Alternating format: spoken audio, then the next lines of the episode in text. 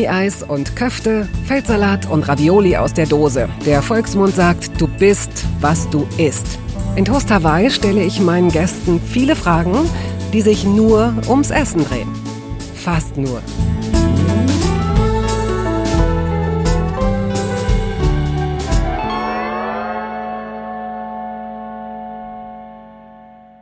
Im Nachhinein ist es mir nicht erklärlich, wie eine Welt ohne Dr. Mai Thi Kim existieren könnte.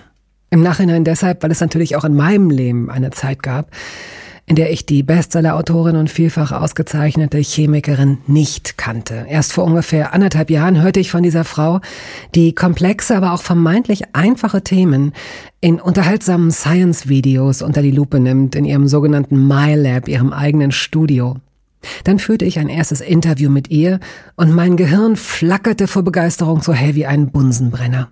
1,3 Millionen Abonnentinnen und Abonnenten hat die kluge, lustige und sehr sympathische Mai allein auf YouTube, Tendenz steigend.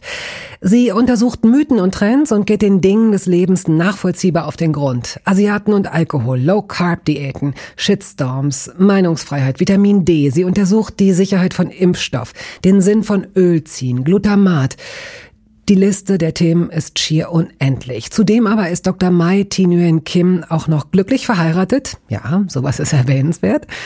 Und Mutter einer kleinen Tochter. Sie hat einen strammen Terminplan und fand dennoch Zeit für Toast Hawaii.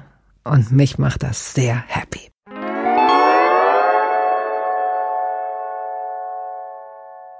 Leider nicht gegenüber, aber Gott sei Dank in jedenfalls momentan technischer, stabiler Verbindung. In welcher Stadt, liebe Mai? In Frankfurt am Main. In Frankfurt, hallo. Schön, dass du dir Zeit genommen hast. Ja, danke für die Einladung. Ich habe natürlich äh, gedacht, okay, wir werden jetzt einen Exkurs durch zu vietnamesischem Essen machen. Das wird auch bestimmt nicht ausbleiben.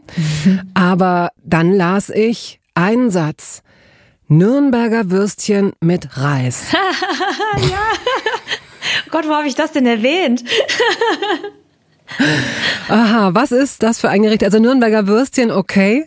Mit Reis ist schon eine sehr eigenartige oder eigenwillige Kombination. Das ist so eines meiner meiner Kindheitsgerichte. Das ist sowas wie Nudeln mit Ketchup oder was gibt's noch? Mhm. Fischstäbchen mit äh, Spinat oder so war es bei mir. Nürnberger Würstchen mit so richtig, also Jasminreis. Und zwar die Nürnberger Würstchen müssen auch, äh, damit es richtig ist, in kleine Stücke geschnitten werden. Und dann werden die nochmal gewälzt in ein bisschen Zucker und bisschen Knoblauchpulver. What? Und dann werden die eben schön angebraten, damit die wirklich ganz schön braun sind, rundherum knusprig. Ja, und dann mit Reis. Und das ist so einer der besten Kombis, das ist lustig, weil ich äh, während meiner Schwangerschaft plötzlich wieder so Gelüste hatte nach so Sachen, die ich als Kind gerne gegessen habe und hab dann bin dann letztens wieder drauf gekommen und habe mir das dann nochmal gemacht. Aber ja, das ist so Kindheitserinnerung. Das ist äh, die Vorstellung Kindheitsfusion-Küche, also, Kinderfusion-Küche. ja, das. stimmt. Das ist eine das ist eine gute Fusion-Küche und letztendlich ist das machst du ja aus diesen Nürnberger Würstchen, die ja relativ klar definiert sind, schon was ganz Neues. Also sie in Zucker, also dass man Würstchen in Scheiben schneidet und die nochmal gesondert anbrät. Das kenne ich auch. Also dann haben sie noch mal so einen etwas grosseren, vielleicht etwas intensiveren Geschmack, aber sie genau so in Zucker. Wissenschaftlich gesprochen kann ich da gerne etwas ausholen.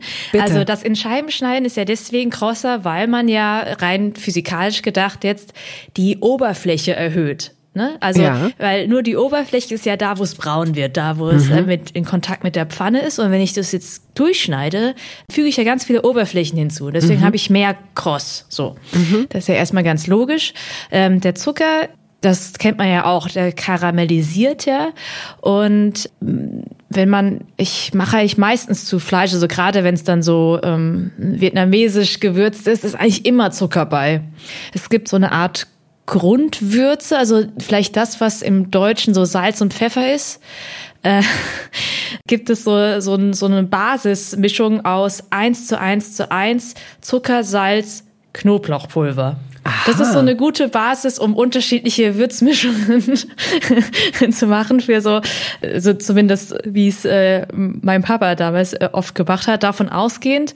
Und ähm, Der Unterschied zwischen getrocknetem Knoblauch und frischem ist halt, dass das nicht ganz so intensiv ist und dieses Pulver ähm, führt auch dazu, dass es besser bräunt, weil es halt so gleichmäßiger mhm. verteilt und trocken ist und der Zucker eben auch, das karamellisiert, äh, gibt dann eine extra Bräune und ist auch nochmal geschmacklich einfach noch ein bisschen ja, es ist schon ein bisschen süßlich, aber natürlich jetzt nicht so dessertsüß, sondern okay, eben ja, ich so, verstehe. Ähm, ja. ja, vielleicht wie so, äh, was ja inzwischen ganz bekannt ist, ähm, sowas wie Teriyaki. Ne? Chicken mhm. Teriyaki ist ja auch ähm, süß. süß, aber so in die Richtung.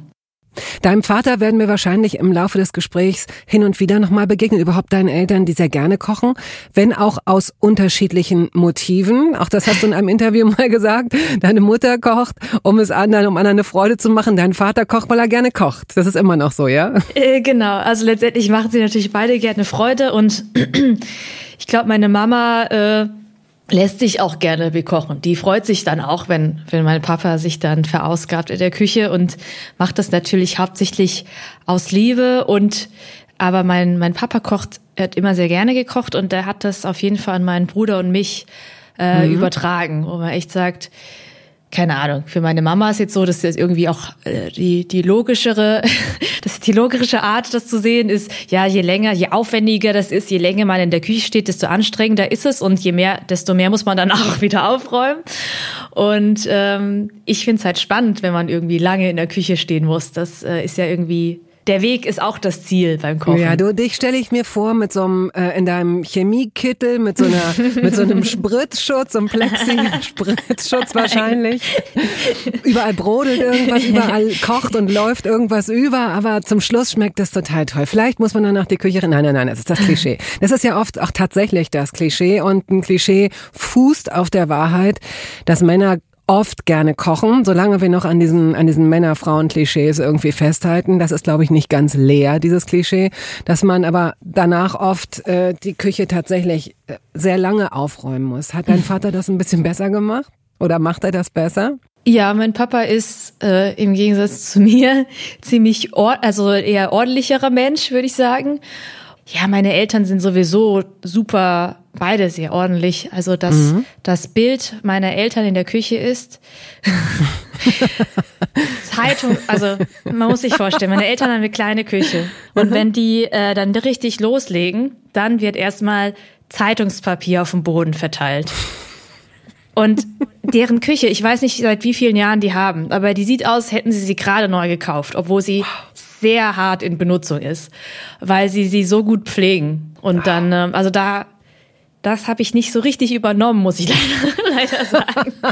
Also meine Küche sieht jetzt schon aus, schon ja. älter als aus die meiner Eltern. Also Zeitungspapier auf dem Boden ist das eine. Dann, ähm, was ja. Darf ich raten? Ja, ja, gerne. Sie haben mit Sicherheit einen Gasherd. Sie, ne? Sie, Sie kochen wahrscheinlich mit nee, Gas. Nee, das nicht, das oh, nicht. Aber dafür ist, okay. glaube ich, auch die Küche zu alt und äh, also schon alt im Sinne von, äh, haben sie ja schon lange und ähm, waren da vielleicht einfach auch pragmatisch, haben einfach das genommen, was ne, irgendwie da passt. Aber ähm, wir hatten eine längere Diskussion, als wir hier in äh, unser Haus eingezogen sind, mein Mann und ich, war das so geschnitten, dass es eine offene Küche ist. Ist es auch immer mhm. noch so offene Küche, mhm. Wohnzimmer. Das ist ja auch modern, das ist ja auch schön, das sieht einfach, ich liebe das auch dann, ja, in letzter Zeit, äh, jetzt hatte ich ja schon über ein Jahr lang keinen Besuch mehr, aber ich freue mich einfach, am meisten freue ich mich, nach der Pandemie in der Küche zu stehen, wieder Besuch zu haben und irgendwie zu kochen und dann gleichzeitig sich zu unterhalten, ne, so in ja. diesem offenen Raum. Ja. Und meine Eltern dachten die ganze Zeit, oh, ob die haben noch, wollt ihr denn nicht noch eine Mauer einziehen lassen? und waren so ganz besorgt, weil für die, ne, wenn man vietnamesisch kocht, das geht halt rund, ne? Und dann, dann, dann, kann, das geht, dann ist dann im Zweifelsfall das ganze Haus dann eine Küche. Und für die war es halt ganz klar, warum? Man braucht doch eine Tür, mhm. die man zumachen kann. Und da haben wir uns aber überreden lassen, dass wir tatsächlich nach draußen, also so richtig mit Loch, dass sie richtig nach draußen mhm. und und so, dass die ganze Nachbarschaft dann auch belästigt wird.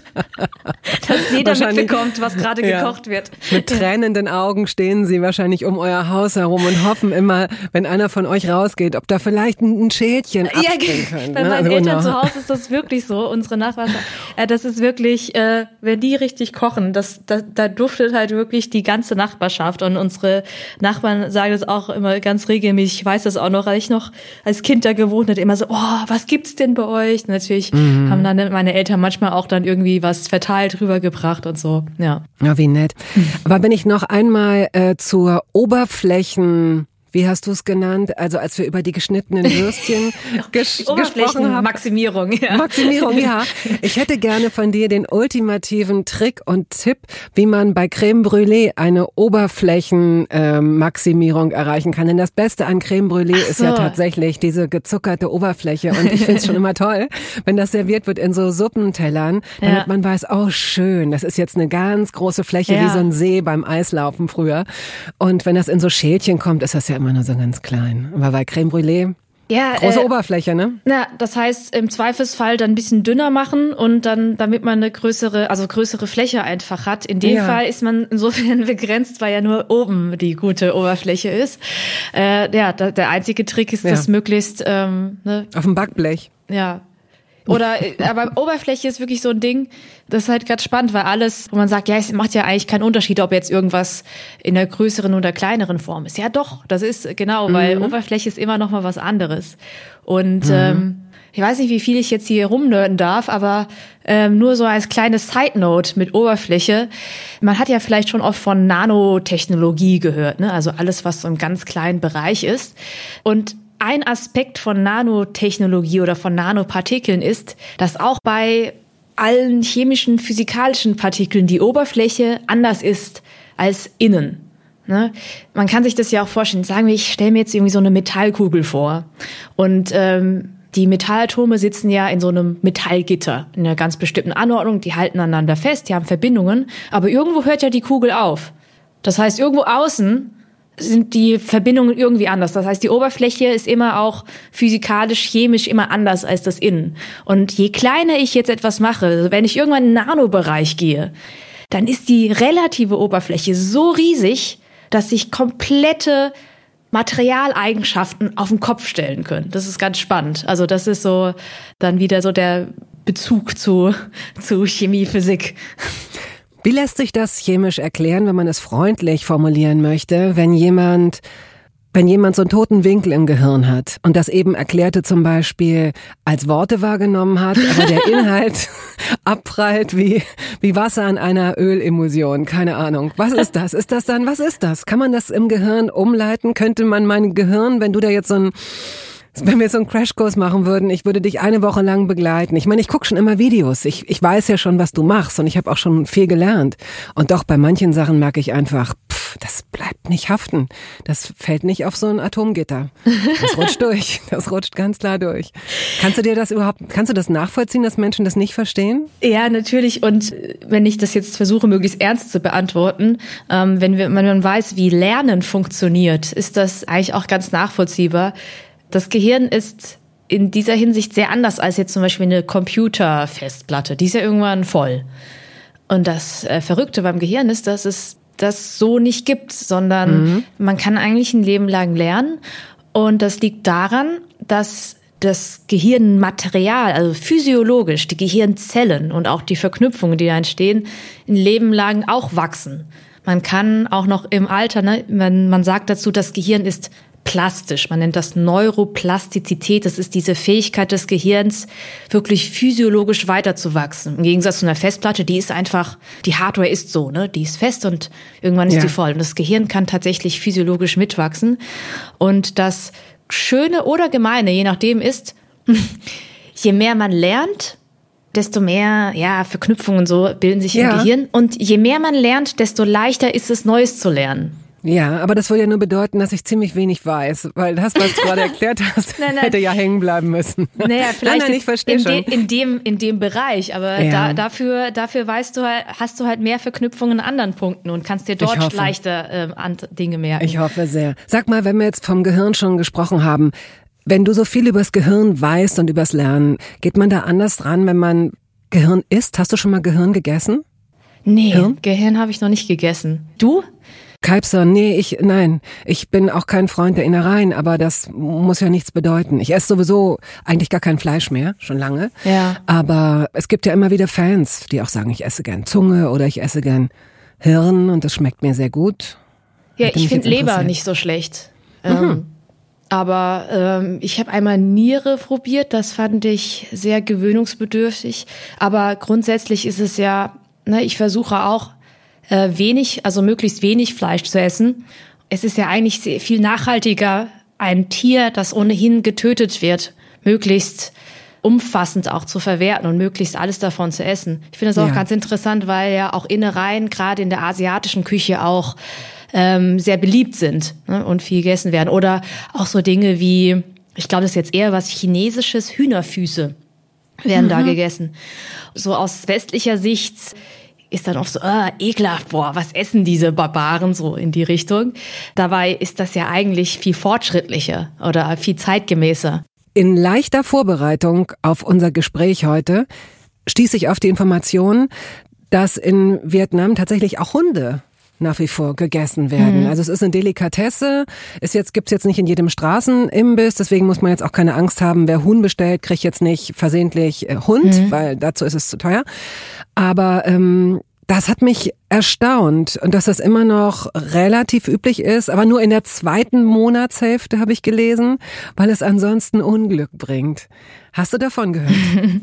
Ich meine, das ist wahrscheinlich auch kommt ein bisschen drauf an, wo man hingeht, weil jetzt aus meinem Elternhaus kenne ich das gar nicht. Mhm. Für mich war mit diesem Hundeessen, Katzenessen auch eher nur immer nur so als Klischee konfrontiert. Ich müsste jetzt nachschauen, deswegen bin ich jetzt nicht sicher, ob das, was ich gleich sage, stimmt. Aber ich meine, dass die Hunde, die dort gegessen werden, jetzt auch nicht irgendwie, darf man sich, glaube ich, nicht vorstellen, dass man irgendwelche Hunde einfängt und die dann grillt, sondern nee, das die ist sind so in Käfigen. Ähnlich. Also es gibt so, es gibt so Farmen und dann werden die in kleinen Käfigen Und ich glaube, es sind auch ganz nicht, hm. bestimmt gezüchtete Hunde, so ähnlich wie wir natürlich auch ganz bestimmt gezüchtete mhm. Schweine, Hühner und so haben, die wir dann mhm. essen und die dann auch anders sind als äh, freilaufende äh, oder in der in freier, wie sie in freier Wildbahn wären wenn es die überhaupt gäbe, so. Ja, ich finde das. Ich wollte dich gar nicht in so eine Rechtfertigungsposition bringen. Nein, nein, nein, bringen. ich wollte, nee, im, im Gegenteil, ich wollte dazu, ich finde das, ich bin ganz dankbar über die Frage, weil für mich so ganz rational betrachtet, ne, auch für mich ist jemand, der total der Hundetyp ist, also wir haben gerade vor dem Gespräch, habe ich noch kurz deinem Hund Hallo gesagt und war schon ganz verzückt. Oh, hallo. Ja, ich bin total der Hundefan, aber das ist emotional. Und ich kann das aber trotzdem im rational in meinem Hirn irgendwie trennen. Und ich weiß, es gibt keinen Unterschied zwischen einem Hund und einem Schwein, der logisch wäre. Es gibt keine Rechtfertigung zu sagen, ich esse ein Schwein, aber kein Hund erstens, die sind ähnlich intelligent und selbst wenn man sagen würde, oder selbst wenn es so wäre, zu sagen, der Hund wäre intelligenter, das macht es ethisch nicht besser, ne? zu sagen. Also äh, die Frage ist ja grundsätzlich, essen wir Tiere oder nicht? Ich finde an diesem wie wir damit umgehen, dass wir zum Beispiel sagen, oh, wie krass, dass da Hunde gegessen werden, hier aber äh, dann äh, Millionen, Milliardenfach Schweine, Kühe und Hühner schlachten, mhm. das zeigt eigentlich erst, wie irrational unser Umgang mit Tieren ist. Ne? Auf jeden Fall. Also es ist eine spannende, eine sehr, sehr spannende Diskussion. Und ich habe sie auch noch nicht für mich abschließend beantwortet und vielleicht sollte man Diskussionen mit sich selbst sowieso nicht abschließend beantworten, weil immer noch das bessere Argument ja. um die Ecke kommen kann, ja. Also es wäre ja schön. Also insofern äh, bleiben wir da verhältnismäßig flexibel. Und du bist ja jetzt auch nicht die Botschafterin Vietnams, denn äh, wenn ich das richtig gelesen habe, bist du einmal mit zwölf dort gewesen oder seitdem schon wieder? Nee, tatsächlich noch nicht. Ich war einmal mit meiner, also waren wir mit der ganzen Familie mit zwölf da. Die Sache ist eben, dass auch unsere Familie in Vietnam kaum noch da ist. Äh, alle sind nach und nach irgendwie ausgewandert. Die ganze Familie meines Vaters lebt in Kalifornien. Äh, wir sind irgendwie die einzigen, die in Deutschland sind. Mhm. Und selbst die Familie meiner Mutter, die ist ein bisschen kleiner, sind auch in die USA anderswohin ausgewandert. Und ähm, das heißt, meine Eltern waren regelmäßig dort noch, um Familie zu besuchen, solange sie noch da war. Und einmal haben wir halt diesen großen Familienurlaub gemacht, über vier Wochen, ähm, wirklich zu viert, also meine Eltern, mein Bruder und ich. Und ich glaube, ich hatte da eine Zeit lang, hatte ich so eine seltsame Mischung aus, das ist ja so vertraut, das sind ja meine Wurzeln, deswegen fand ich andere Länder immer spannender, äh, wenn ich an Reisen gedacht habe. Aber auch so, ja, das ist ja irgendwie auch äh, dann doch so weit weg und so aufwendig und so und letztendlich wollten mein Mann und ich schon seit jeher, also seit wir zusammen sind, auch noch mal nach Vietnam und mal vielleicht auch noch mal vier Wochen nehmen und von oben nach unten durchreisen oder andersrum. Mhm. Aber das Problem war, dass wir Chemiker waren. Wir haben uns ja im Studium kennengelernt. Das hat, ja. Da hat man echt wenig ja. Zeit. Und dann mhm. aus dem Studium in die Doktorarbeit. Und dann, äh, was nach der Doktorarbeit passiert ist, sind ja die letzten, gerade erstmal die letzten vier, äh, fünf Jahre bei mir. Ja, irgendwie ähm, hatte ich bisher noch nicht so die vier Wochen dazu. Ja, wird, wird kommen, vielleicht nicht gerade jetzt. Äh, jetzt passiert zu viel anderes und wahrscheinlich bist du klug, das mitzunehmen, solange deine Energie reicht und du Spaß daran hast, solltest du es auf jeden Fall tun, weil wir alle davon profitieren. Also wir als, als deine Zuhörerinnen und Zuhörer und Zuschauerinnen und Zuschauer.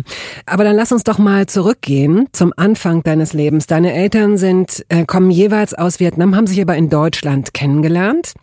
Genau. Wo bist du aufgewachsen? Ich bin geboren in Heppenheim an der Bergstraße auch bekannt als Vettelheim, weil Sebastian Vettel da auch herkommt. Mhm. Äh, Habe ihn aber leider nie kennengelernt und bin in der Nähe, also in, in Hemsbach an der Bergstraße, aufgewachsen. Kleine Stadt, äh, 10.000 bis 12.000 Einwohner, so um den Dreh rum, aber mit Gymnasium und Autobahnanbindung, also wirklich eine gute kleine Stadt. ja, und. Und das genau. Gericht, du hast uns ja ein Gericht deiner Kindheit schon verraten, die Nürnberger Würstchen mit Reis.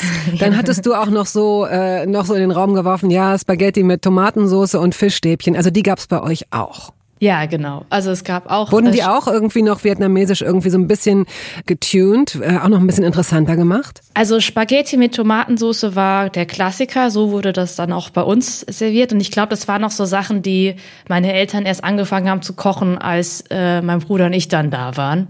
Ja. Ähm, was auch erst verstärkt durch uns auf den Tisch kam, war das klassische deutsche Abendbrot was ich ja bis heute noch liebe. Und ich habe ja. nie verstanden, warum die Deutschen immer so sagen, heute esse ich nur Brot. Äh, was heißt das? Also was, was bedeutet das? Heißt, also das klingt so, als würde man, äh, weil zum Beispiel, wenn, wenn ich so ein frisches so Rocken-Sauerteigbrot ja. vom Bäcker mitnehme, das vom selben Tag und dann noch eine Hülle an unterschiedlichen Aufstrichmöglichkeiten dann muss ich mich echt beherrschen, dann halt nicht irgendwie das ganze Brot zu essen. Also was halt, wenn alles was halt nur Brot ist. Also für mich ist Brot wirklich spektakulär lecker und hat auch dieses schöne, man sitzt, äh, ne, der ganze Tisch ist voll, also bei uns zumindest. Man sitzt da länger und äh, ne, ist nicht so, dass man vorher was kocht und dann isst man nur noch, sondern das Zubereiten ist ja auch Teil. Das ist äh, total ich, also ich, ich liebe deutsches Brot. Das ist auch das, was ich als ich dann in Vietnam war zum Beispiel oder auch mal in USA meine Familie in Kalifornien besuchen, das, was ich am meisten vermisst habe, das deutsche Brot. Und das ist etwas, das zum Beispiel meine Mama auch isst, auch mal ganz gerne isst, aber halt, ja, nie äh, Reis oder so vorziehen würde, ja. Das ist mhm. etwas, das dann, äh, wo man so richtig den, die, den Generationenwechsel. ja, gut. Aber du hast auch, das muss man sagen, viel im Ausland gelebt. Gut, da hast du nicht mit deutschem Brot, bist du da nicht in Verbindung gekommen, wahrscheinlich mit diesem unglaublich guten Brot. Da bist du mit einer anderen Art von Brot, aber vielleicht auch mit Ernährungsgewohnheiten in Berührung gekommen, die du möglicherweise mitgenommen hast in dein jetziges Leben? Ja, in Boston war es so, da war ich, muss man gerade überlegen, ähm, gegen Ende des Studiums war ich zum ersten Mal da. Es wirkt auf mich viel europäischer, Boston, als zum Beispiel Kalifornien. Und das Tolle daran ist, dass man internationales Essen, authentisches Essen aus jeder Ecke der Welt äh, überall kriegen kann. Und das Interessante an zumindest Boston ist, weiß ich, ob es in den USA generell so ist, äh, Essen im Supermarkt ist verhältnismäßig teuer. Also wenn man wirklich gute, frische Zutaten kaufen möchte, ist man am Ende, gibt man auch nicht mehr Geld aus, wenn man irgendwo essen geht. Und ähm, in Amerika ist halt Fast Food was ganz anderes als hier. Da ist es nicht, nicht nur McDonald's und Burger King, sondern im Sinne von schnell. Es gibt überall so kleine Food Trucks. Wo man, weiß nicht, äh, Bio, veganes, was weiß ich, mhm. äh, haben kann. Mhm. Oder authentisches vietnamesisches Essen, mexikanisches Essen, alles Mögliche. Und ähm, das habe ich sehr genossen, zumal ich dann auch kein schlechtes Gewissen haben musste, irgendwie Geld zu sparen, weil ich halt wusste, das ist jetzt auch nicht viel teurer, als das entsprechende im Supermarkt zu kaufen. Und ich vermisse teilweise heute noch manche Foodtrucks. Wobei sich das ja ein bisschen verändert hat, ne? Also das ist ja auch seit Gott, wie viel, sechs, sieben, acht Jahren vermehrt in Deutschland zu finden, dass es auch so Food Markets gibt und dass auch erst die vegetarische und dann die vegane Strömung sehr, sehr viel stärker geworden ist. Also ich muss mich zwischendurch dran erinnern, in Berlin zu leben, in einer sowieso Blase, aber wie ist das bei euch zum Beispiel da in Frankfurt? Ja, also in Frankfurt, in der Innenstadt gibt's auch alles Mögliche natürlich. Und wie du sagst, es ist relativ neu.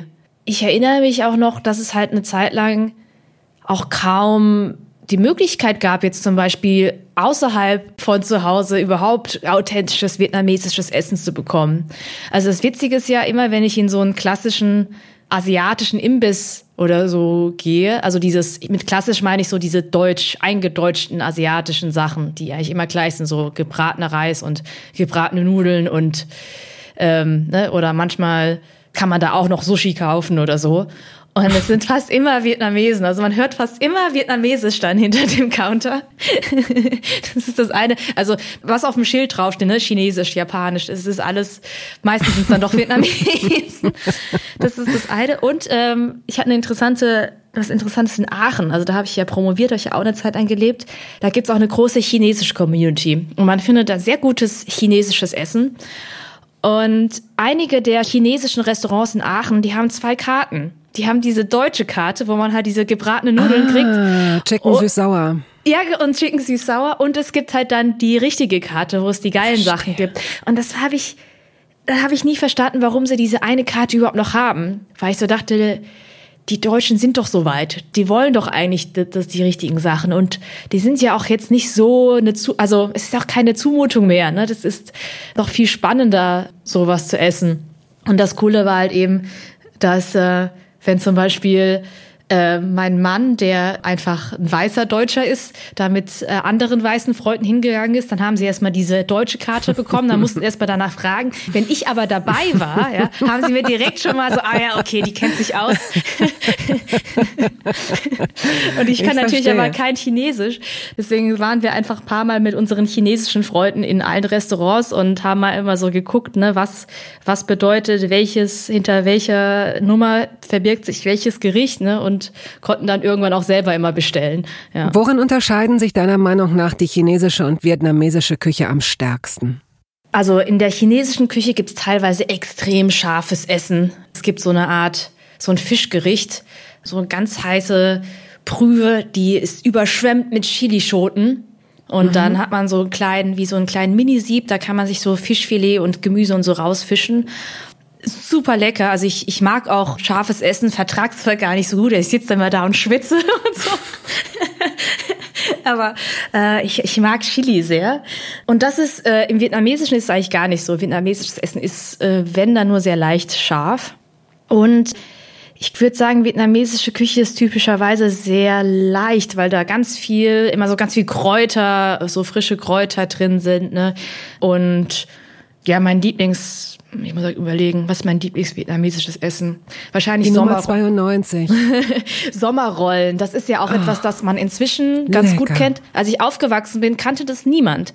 Das war für uns, es ist traditionell unser Weihnachtsessen bei uns zu Hause in der Familie. Der Tisch ist komplett voll mit unterschiedlichem Zeug, was dann rein kann. Da sind wir auch, kann man ja Was zum Beispiel noch? Beschreib mal ruhig. Also klassischer, was da drin sein muss, ist natürlich, also man hat halt diese, für alle, die es nicht kennen, das ist, sind diese dünnen Reispapierplatten. Die mhm. weicht man kurz in Wasser ein. Dann füllt man dieses Papier mit äh, Reisnudeln äh, mit Salat, dann typischerweise mit äh, frischem Koriander, frischer Minze. Oh Gott, ähm, ne, wir, je nachdem, was man so kriegt. Man kann Garnelen auch Bär, vielleicht. Bärlauch kann man reintun, Schnittlauch. Äh, was ich sehr gerne habe, sind auch so ganz fein, ganz dünn geschnitten grüner Apfel. Oder Aha. sowas wie, also sowas Fruchtiges. Grüner Apfel finde ich sehr gut. Ananas, frische finde ich auch sehr gut. Ein bisschen traditioneller wäre tatsächlich Sternfrucht. Kriegt man nicht so oft, ne? Aber mhm. irgend so was, ein bisschen Säure, was Fruchtiges rein. Und dann irgendwas an Protein, was man halt gerne haben möchte. Tofu, dann natürlich Fleisch, äh, Garnelen. Ähm, dann rollt man das alles zusammen zu so einer Art wie so eine Frühlingsrolle, nur es ist halt eben kaltes und außen weich.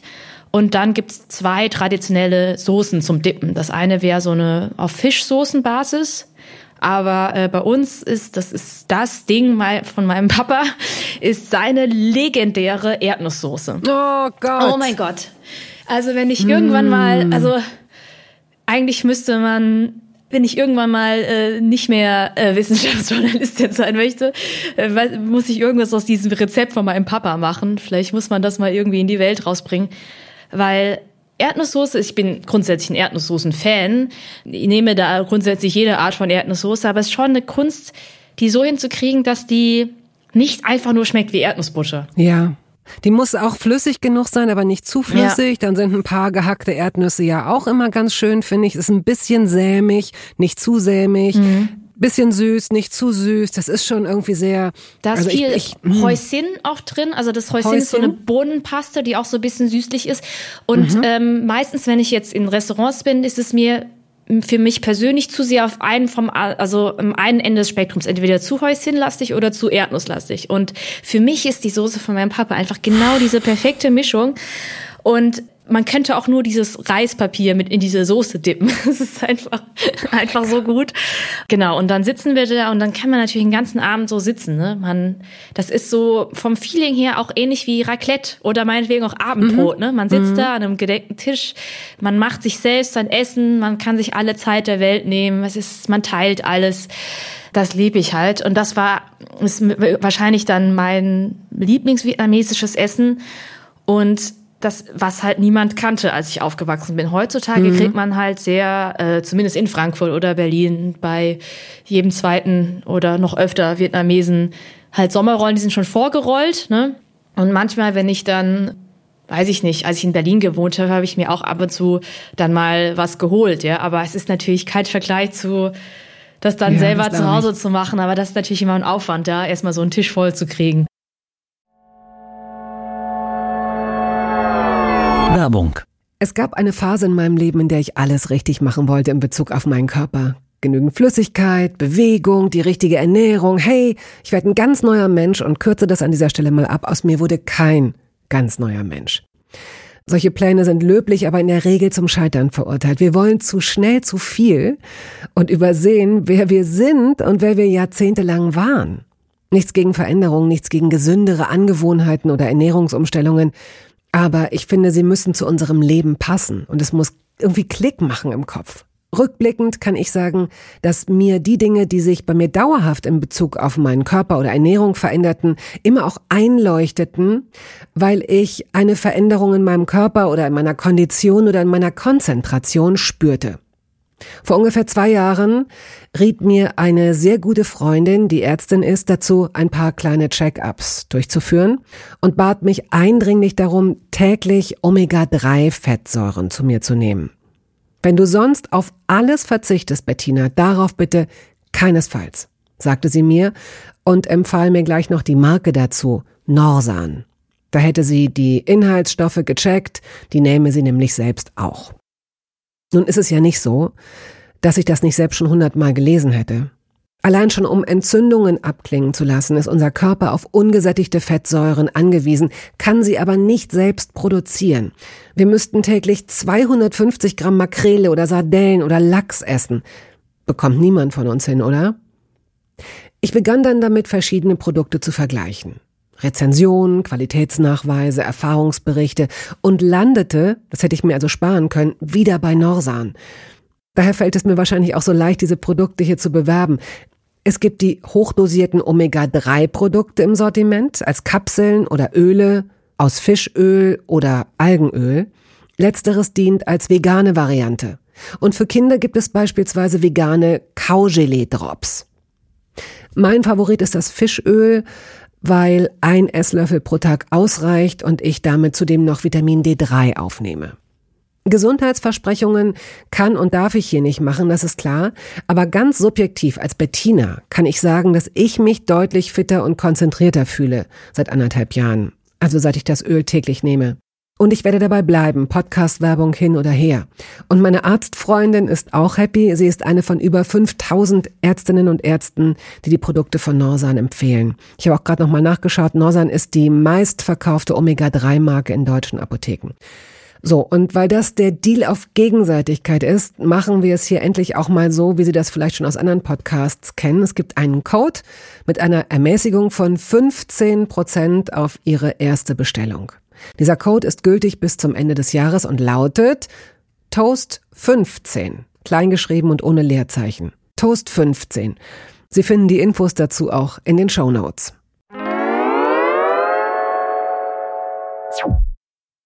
Man muss sagen, dass ihr alle Chemiker seid. Ich glaube, selbst deine Mutter, hat deine Mutter auch mal Chemie studiert? Angefangen? Nee, Nein. Nee. Gott sei Dank. Okay, sonst muss man sagen. Also dein Mann ist Chemiker, dein Bruder ist Chemiker, dein Vater ist Chemiker, du bist Chemikerin. Deine Mutter ist die einzige sozusagen Trutzburg in der Familie. Hat sie dir damals das Kochen beigebracht äh, oder hast du das dir abgeguckt? Nee, also meine Eltern haben uns, mein Bruder und mich sehr verwöhnt. Also wir mussten wir haben zu Hause, wir wurden immer bekocht. Sie haben halt nie irgendwie von sich aus gesagt, so, ihr müsst es jetzt mal lernen. Und wir haben nie von uns aus gesagt, mhm. zeig uns das mal. Und mein Bruder und ich haben ja dann im Studium zusammen gewohnt. Also mhm. wir sind, haben beide, äh, sind ausgezogen, sind, also mein Bruder äh, zuerst, der ist älter. Und dann bin ich ihm nachgezogen nach Mainz. Da haben wir beide Chemie studiert und haben dann so eine Geschwister-WG gehabt. Und haben dann halt so, naja, das Wichtige ist natürlich der Reiskocher, da muss man ja nichts machen. und haben halt so irgendwie so, im Studium haben wir noch immer so, uns noch nicht so wirklich, äh, haben halt immer irgendwas gegessen. Ne? Und ähm, wir haben beide unabhängig voneinander, ich glaube so während der Doktorarbeit, so unsere Liebe fürs Kochen erst entdeckt. Das ist ganz interessant. Äh, mein Bruder wohnt inzwischen in der Schweiz und ist auch, also der schickt mir mal so Fotos, die man, die man direkt, äh, die könnten so einem, so einem Sterne-Restaurant sein. Der hat doch total Spaß dran, das dann noch so zu arrangieren. Ja, legt sich dann auch immer alle möglichen Küchenutensilien an und so extra scharfe, teure Messer und was weiß ich. Und äh, ja, wir haben das unabhängig voneinander so entdeckt und äh, finden jetzt unseren Vater in uns wieder. so. so. wie du deinen Bruder beschreibst mit den äh, speziellen Küchenutensilien, klingt es so, als wäre das bei dir anders. Also legst du auf solche Utensilien gar nicht so viel Wert? Hast du, bist, gehst du da ganz pragmatisch ran? Nee, nee, nee. Ich habe nur noch nicht. Äh, in, bin in der Umsetzung noch nicht dazu gekommen. Mein, mein Traum war es schon immer, irgendwann ein Haus mit einer riesigen Küche zu haben, mit wirklich lächerlich viel Arbeitsfläche. So dass man, wenn man sowas ganz Kompliziertes kocht, einfach immer einen Schritt nach rechts weitergehen kann weitermachen kann, das alles voll machen kann und am Ende am besten eine doppelte Spülmaschine und dann einfach alles rein. Also ich wollte immer eine abartig große Küche haben, weil der Wunsch war sowas wie so diese amerikanischen aus diesen äh, wohlhabenderen Häusern mit so einer ja. großen Mittelinsel ja. und dann außenrum noch, also außenrum Arbeitsfläche, in der Mitte noch so eine große Insel. Jetzt haben wir halt nur eine kleine Küche und ich glaube, wir ziehen hier so schnell nicht mehr aus. Aber äh, wenn ich den Platz hätte, ne, hätte ich am liebsten auch jedes erdenkliche Utensil. Ich habe jetzt auch zum Beispiel, ich habe ein sous gerät oder so, aber ich komme einfach in der Praxis gar nicht so sehr dazu. Oder ich habe vielleicht das Selbstbewusstsein einer Chemikerin, wenn es ums Kochen geht und ähm, denke halt so, ich kann das gut oder das, was ich kann, kann ich wahrscheinlich auch ganz gut. Aber wenn ich das mit meinem Bruder vergleiche, der einfach viel mehr kocht, viel häufiger und viel mehr Erfahrung hat, äh, habe ich einfach noch einiges, ich muss noch einiges überhaupt erstmal machen und lernen. Ich habe einfach nie die Zeit dazu. ich bin ja auch total offen für jeden Foodtrend, nicht unbedingt, weil ich dann so davon überzeugt bin, dass das jetzt das gesunde Ding ist, sondern einfach aus Interesse. Äh, zum Beispiel besitze ich auch einen Spiralizer.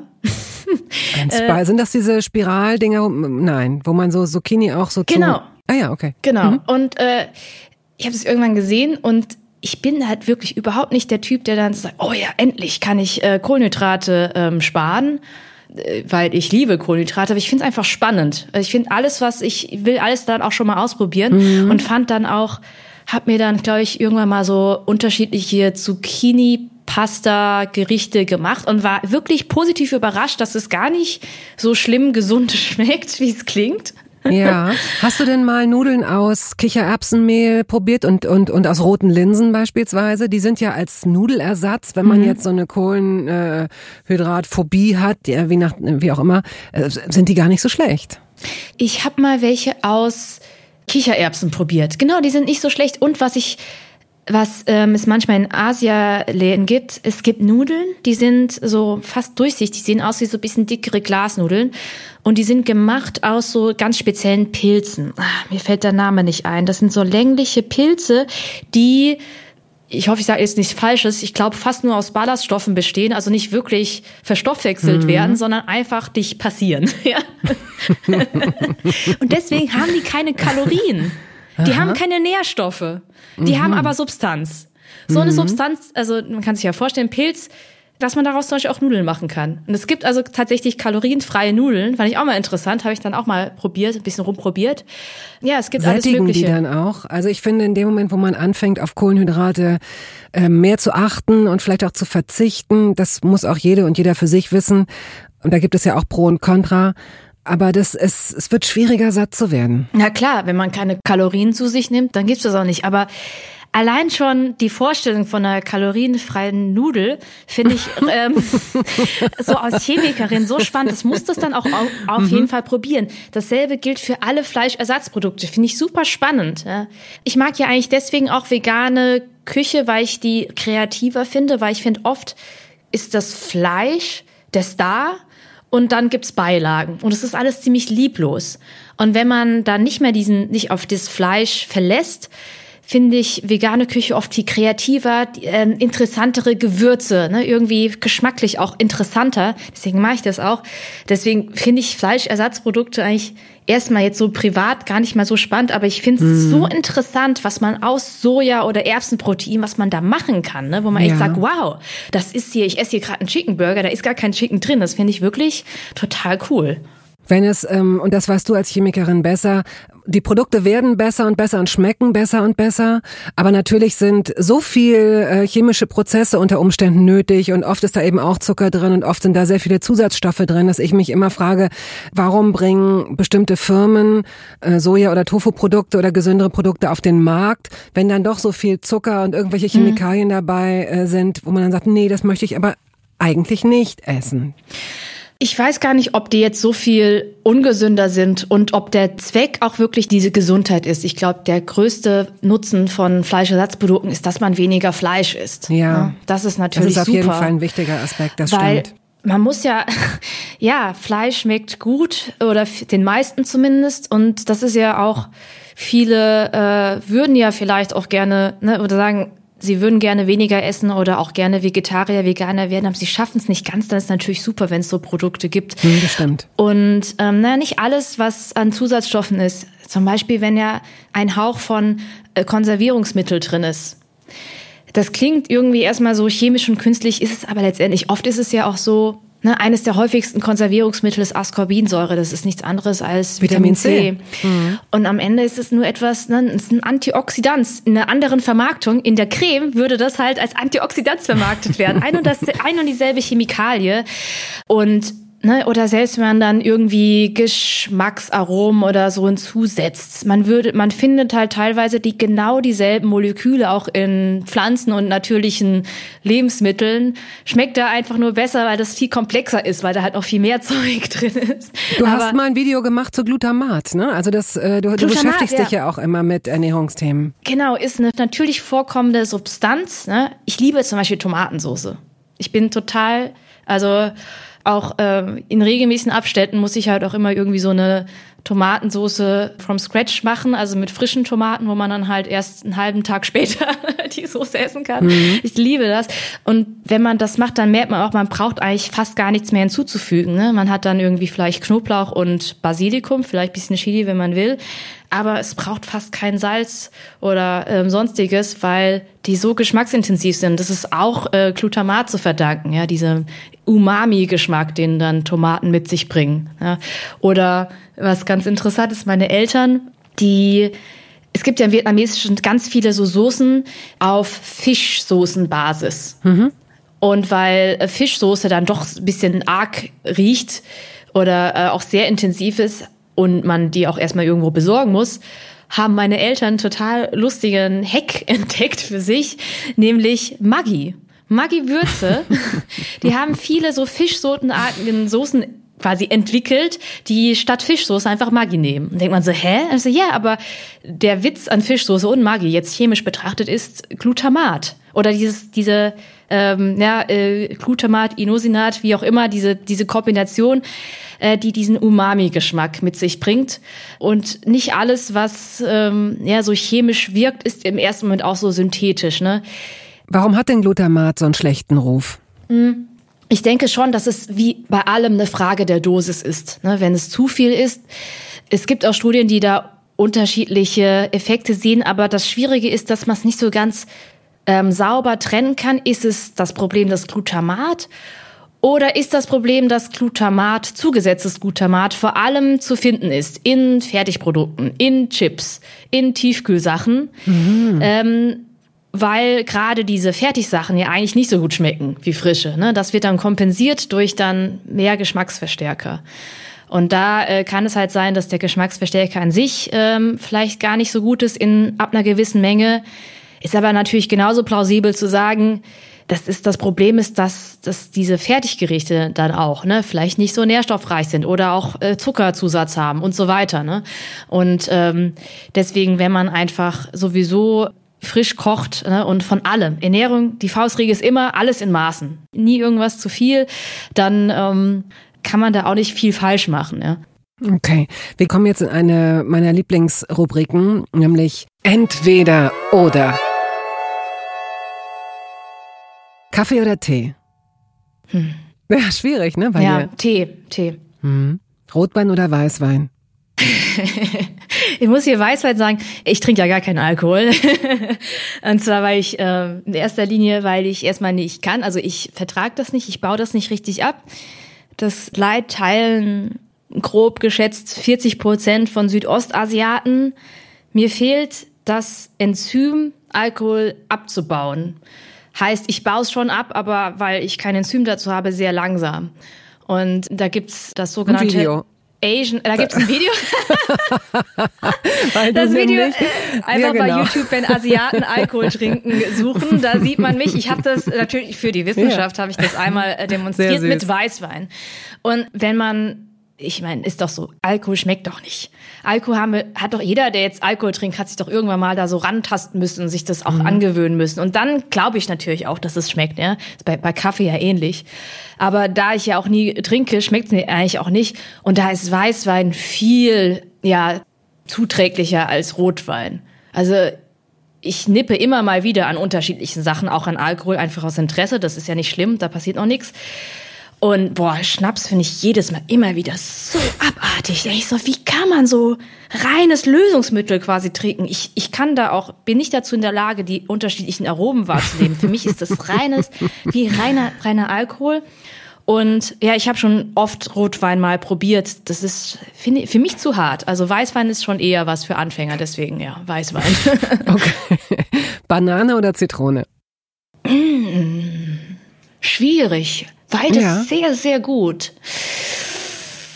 Mm, ich würde jetzt sagen, Banane schweren Herzens, weil man Zitrone noch eher ersetzen kann. Ähm, Müsli oder Brot? Zum Brot, Frühstück? Brot, Brot, Brot. Was ist Müsli über? Also, okay, Müsli geht doch, aber Cornflakes. Was für ein Marketingtrick, dass man einfach so Kekse vermarktet hat als etwas, das man essen sollte als normale Mahlzeit. Wahnsinn. Nee, Brot, Brot auf jeden Fall. Süßes oder salziges Popcorn? Bei Popcorn tatsächlich süß, ja. Ich bin ja eigentlich eher salzig als süß, aber das ist, glaube ich, einfach Konditionierung, weil ja in Deutschland ist ja süßes Popcorn, das Standard-Popcorn. Ja. In den USA ist das Standard-Popcorn das salzige. Mhm. Und das ist dann einfach vielleicht gegen meine Gewohnheit, deswegen, ja. Joghurt oder Pudding? Mm, die Reihenfolge ist Schokopudding, Joghurt, Vanillepudding. Also von oben nach unten. Ähm, ja. Spinat oder Brokkoli? Spinat. Unabhängig davon muss ich von dir wissen, Chemie, Chemie oder Chemie? Was nervt dich am meisten? Also, äh, ich sag natürlich Chemie. Ja, klar. Und also Chemie, ich mag ja alle südlicheren deutschen Dialekte. Dialekte. Ja. Äh, die haben irgendwie was. Also ähm, bin nicht so gut darin, die auch so zu unterscheiden. Ich habe auch Schwierigkeiten, äh, Bayern von Österreichern zu unterscheiden. Aber ich mhm. finde, die klingen alle, das klingt alles viel schöner. Ich bin ja. mir sicher, wenn man jetzt jemanden fragen würde, der kein Deutsch versteht, nur so wie es klingt, ich bin mir sicher, das klingt auch nicht so hart und aggressiv. Das Bayerische und das äh, Österreichische, das ja. stimmt, ja. Du hast ähm, in deinem MyLab nimmst du dir wirklich unterschiedlichste Themen vor, gesellschaftspolitischer Art, aber eben auch Ernährungsthemen. Sie können sich das bei Interesse alles angucken, ist alles auf YouTube im MyLab anzusehen und vielleicht gelingt es dir zu folgenden Themen ein, zwei Sätze zu sagen, bevor wir es uns angucken. Anti-Aging durch Fasten. Ja oder nein? Geht das? Ähm, jein. Also es gibt interessante Hypothesen, die wir sagen, dass langfristige Kalorienreduktion unterschiedlichste gesundheitliche Vorteile hat und auch zu längerem, gesünderen Leben führt. Äh, die Frage ist halt nur, also zumindest sieht man das bei, bei unterschiedlichen Tieren. Es gibt auch Hinweise bei Menschen. Die Frage ist nur, wenn es, selbst wenn das so ist, was bringt es dann länger, gesünder zu leben, wenn es ein Leben auf Diät ist? Ja. Gut, dann Low Carb Diäten ist auch ein, ein Video, auch ein Thema. Ja, also wenn man Low Carb richtig macht, ist das eine Möglichkeit abzunehmen. Aber ich würde pragmatisch sagen, die beste Diät ist die, die man durchhält. Und für mich wäre das nichts, weil ich äh, dafür Kohlenhydrate zu sehr liebe und andere, na, weil wenn man das nur so ein bisschen macht, äh, hilft es nicht. Äh, man muss mhm. nämlich in diesen Verbrennungsmodus kommen, wo man eben die ganze Zeit im Fettverbrennungsmodus ist.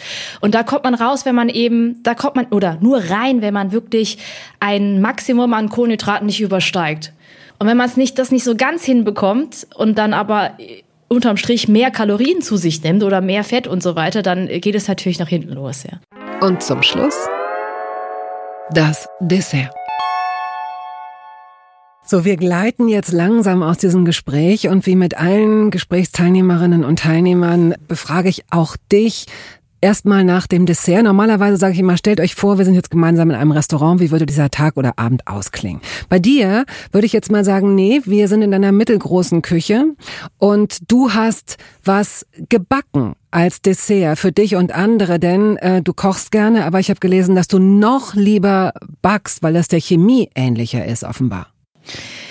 Ja, Backen ist insofern chemischer. Ich finde, Kochen kann man viel leichter nach Gefühl machen. Beim Backen, wenn dann das Verhältnis nicht stimmt, dann zerfließen im, im, Zweifelsfall alle Cookies zu einer großen Platte oder so, ne? Oder es wird dann geht nicht auf. Also es kann richtig schief gehen. Mein Lieblingsdessert ist sind so Schokolava-Küchlein. Es gibt ja unterschiedliche ähm, Bezeichnungen dafür, aber so kleine Schokoküchlein mit flüssigem Kern. Oh äh, das liebe ich so sehr, dass ich in meinem ersten Buch, äh, Komisch alles chemisch, habe ich äh, da mein Rezept verraten mhm. und über mehrere Seiten jeden Schritt auch chemisch erklärt. Warum jetzt was, was macht der, das Zucker, was macht die Schokolade, was macht die Butter und so, äh, was macht das kleines bisschen Mehl, was da drin ist und so weiter. Ja, das ist mein, mein Lieblingsdessert ungefähr. Noch mit so ein paar frischen Himbeeren oder so Erdbeeren dazu. Hm. So, du hast also diese Lava-Schokokuchen und wirst du, wenn jetzt Abend ist, wirst du einen Kaffee trinken, wirst du einen entkoffeinierten Espresso trinken, Schnaps ja nicht, wie wir gelernt haben, oder vielleicht einen Tee. Tee. Abend ja? ist Teezeit. Und ja, und da ich ja eh äh, schlecht einschlafe, würde ich definitiv nichts mit Koffein trinken. Mhm. Äh, Zeitnot, weil das viele nicht wissen, Tein und Koffein ist dasselbe Molekül. Also man nennt es aus irgendeinem Grund in Tee Tein. Aber halt kein Tee mit Koffein, also nichts Grünes, Schwarzes, sondern Früchte oder Kräuter, ja. Vielen Dank, das war's schon. Also ich hoffe, du hast heute noch einen schönen Tag und ähm, bedanke mich dafür, dass du dir so viel Zeit genommen hast. Vielen ja, Dank. Martin. Danke, danke gern. Hat viel Spaß gemacht. Tschüss nach Frankfurt. Ciao.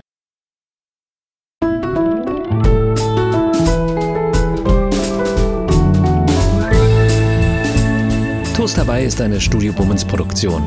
Ausführende Produzentin Wiebke Holtermann.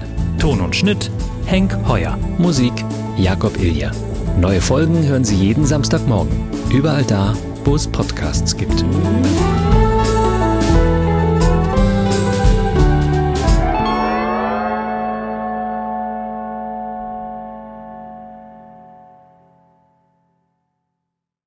Halt, stopp, warten Sie. In eigener Sache möchte ich feierlich bekannt geben, dass das erste Toast Hawaii Buch da ist. Es heißt Das Essen meines Lebens und darin vorkommen Olli Schulz, Iris Berben, Anke Engelke, Guido Maria Kretschmer, Flake, Barbara Schöneberger, Henry Hübchen und einige andere. Und jede und jeder von ihnen hat mir ein Essens-Selfie geschickt und ein persönliches Rezept. Das ist ein super Buch zum Verschenken für alle Feste, für alle Geburtstage und Essenseinladungen. Das Essen meines Lebens. Ein Kochbuch, ein Interviewbuch und ein Fotobuch. Sie können das jetzt bestellen.